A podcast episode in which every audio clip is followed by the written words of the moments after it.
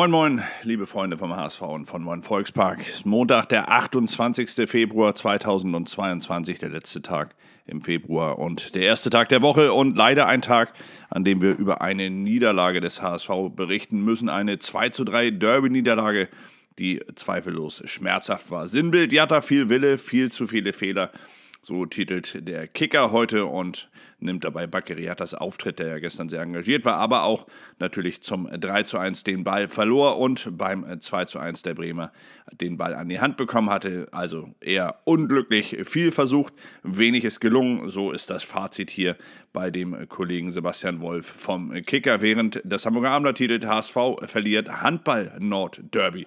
Und dabei spielen die Kollegen vom Abendblatt natürlich auf die beiden Handelfmeter an, die beide nach VAR-Entscheidung, also Videoschiedsrichterentscheidung, für Werder Bremen gegeben wurden zum 1 zu 0 und zum 2 zu 1 für die Bremer.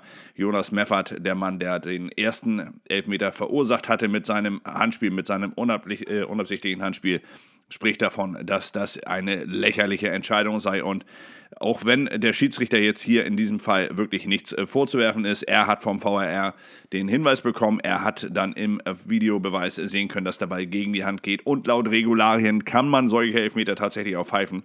So bin ich am Ende doch bei Tim Walter, der nach dem Spiel dann sagte, vielleicht sei es einfach mal sinnvoll, dort in den Videokeller jemanden mit reinzusetzen, der Fußball gespielt hat, der nämlich weiß, dass man nicht mit den Armen hinter dem Rücken oder komplett angelegt an den Körper springen kann. Und wenn man sich vom Ball wegdreht und aus 30, 40, 60, 80 Zentimetern den Ball dann mit voller Wucht gegen die Handfläche geschossen bekommt oder gegen den Arm irgendwo gegen. Also bitte, das ist doch einfach nicht mehr zu vermeiden. Also es gibt Elfmeter, die kann der Abwehrspieler gar nicht vermeiden. Und diese Elfmeter, bin ich der Meinung, die muss man nicht pfeifen, es sei denn, sie verhindern ein klares Tor. Dann kann man natürlich nochmal drüber nachdenken. Aber gut, das ist die Diskussion. Die Diskussion werden wir mit Sicherheit auch noch weiterführen müssen. Es wird immer wieder solche Elfmeter geben und der HSV hat ja auch solche Elfmeter schon bekommen. Deswegen wollen wir diese Elfmeter jetzt auch nicht dafür verantwortlich machen, dass am Ende der Saison irgendwas nicht erreicht wurde. Im Gegenteil, ähm, beim HSV geht es weiter und so hat Tim Walter gestern ja auch das Spiel dann analysiert. Er hat von einem grandiosen Spiel gesprochen, sei stolz auf seine Mannschaft und hat seine Mannschaft für den Auftritt insgesamt sehr gelobt. Uwe Seeler war nicht ganz so begeistert in der Bild spricht er davon, dass der HSV die erste Halbzeit verpennt habe, aber in der zweiten Halbzeit dann doch deutlich besser gewesen sei.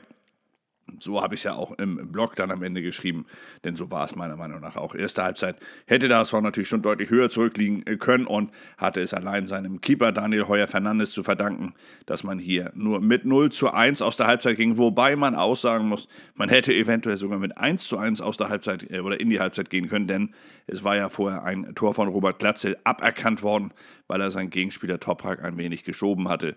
Auch hier muss man ganz ehrlich sagen, der Videobeweis entschied es wieder.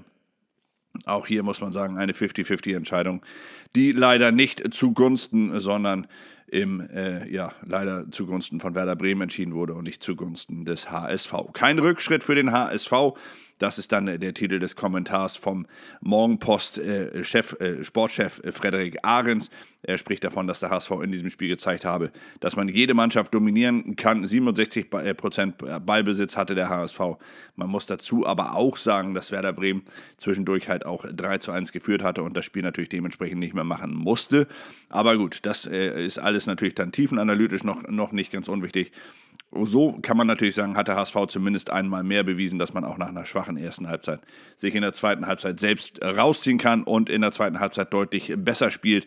Vor allem hat man den Willen gezeigt, so hat es dann auch der Kollege Alexander Laux im Hamburger Abendblatt in seinem Kommentar geschrieben, der HSV hätte den Willen gezeigt, den man braucht, um am Ende Erfolge zu haben. Und wenn man diesen Willen beibehält, dann würde man sich am Ende auch belohnen. Der verhinderte Held, dann die nächste Zeile bei dem Kollegen der Morgenpost und dazu ein Foto von dem Keeper-Torhüter Daniel Heuer Fernandes, der gestern natürlich eine sensationell gute Partie lieferte, aber am Ende natürlich drei Gegentreffer hinnehmen musste, zwei Elfmeter und das 3 zu 1 von Marvin Duksch, auch unhaltbar für ihn. Ansonsten war er der Mann, der den HSV im Spiel gehalten hatte. Er war es am Ende sogar noch, der den 3 zu 3 Ausgleichstreffer, der leider wegen einer Abseitsposition dann nicht gegeben wurde, eingeleitet hatte.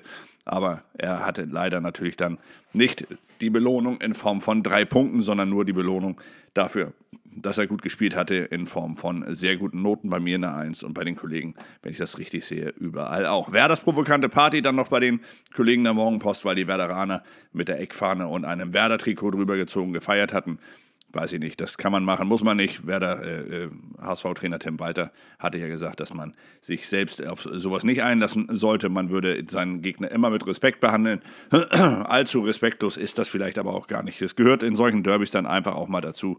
Muss man auch mal hinnehmen, man muss auch mal in der Niederlage so ein Ding verkraften, weil man sich ja auf der anderen Seite damals auch sehr darüber gefreut hatte, als Tom Mickel beispielsweise beim FC St. Pauli beim Derby-Sieg am Millantor gegen die Eckfahne getreten hatte. Also es gehört einfach dazu, nehmen wir es hin, es ist nicht überzubewerten, meiner Meinung nach. Das verrückteste Derby aller Zeiten ist die Zeile bei den Kollegen der Bild. Die Bild hat hier dann den Videoschiedsrichter im Dauereinsatz, hat dazu dann seinen Bams-Schiri Thorsten Kinnhöfer, der für die äh, Bild-Kollegen hier als äh, Experte dann noch einmal die Elfmeter äh, nochmal analysierte. Er hat beide Elfmeter als mögliche Elfmeter gegeben. Also man kann sie pfeifen. Es waren beides keine Muss-Elfmeter. Insofern natürlich wieder diese Geschichte 50-50 und dann leider gegen den HSV.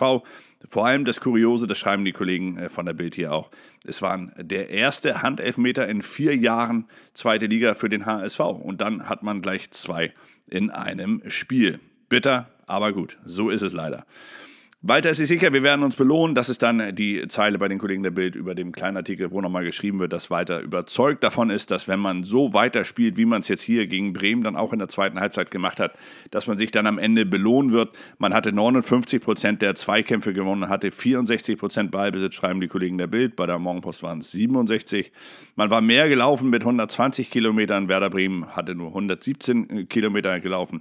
Also man geht davon aus, dass der HSV, zumindest die Kollegen von der Bild und äh, Tim Walter, sie scheinen sich hier einig zu sein, dass das der richtige Weg ist. Und ich glaube es auch, ehrlich gesagt. Viel machen bedeutet halt auch immer viele Chancen haben, am Ende erfolgreich das Spiel zu gestalten. Und da muss man ehrlich sagen, kann man dem HSV absolut gar keinen Vorwurf machen. Auch gestern nicht, wo man in der ersten Halbzeit einfach zu passiv war, wo man nicht ins Spiel gekommen war, wo Werder Bremen zur Halbzeit natürlich auch deutlich höher hätte führen können aber wo man sich dann in der zweiten Halbzeit dann am eigenen Job wieder rausgezogen hat und am Ende ja sogar fast das 3 zu 3 noch erzielt hatte.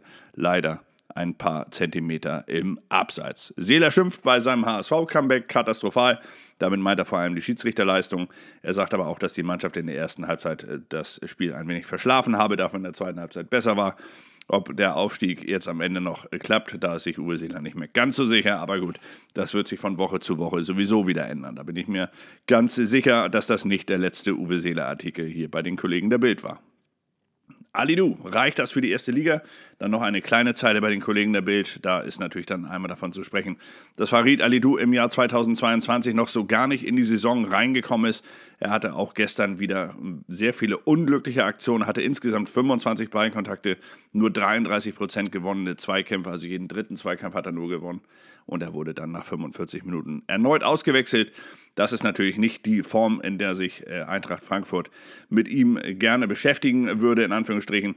Da muss er natürlich noch zulegen, aber das weiß er auch und ich bin mir nicht ganz sicher, wie man jetzt zu Mittwoch hin reagiert, ob Farid Ali Duda wieder beginnt und man ihm einfach das Vertrauen schenkt oder ob er vielleicht einfach mal eine Pause braucht. Manchmal ist es ja auch so, dass man mal durchschnaufen muss, um sich wieder zu fangen. Note 1 für Spielmacher Heuer Fernandes.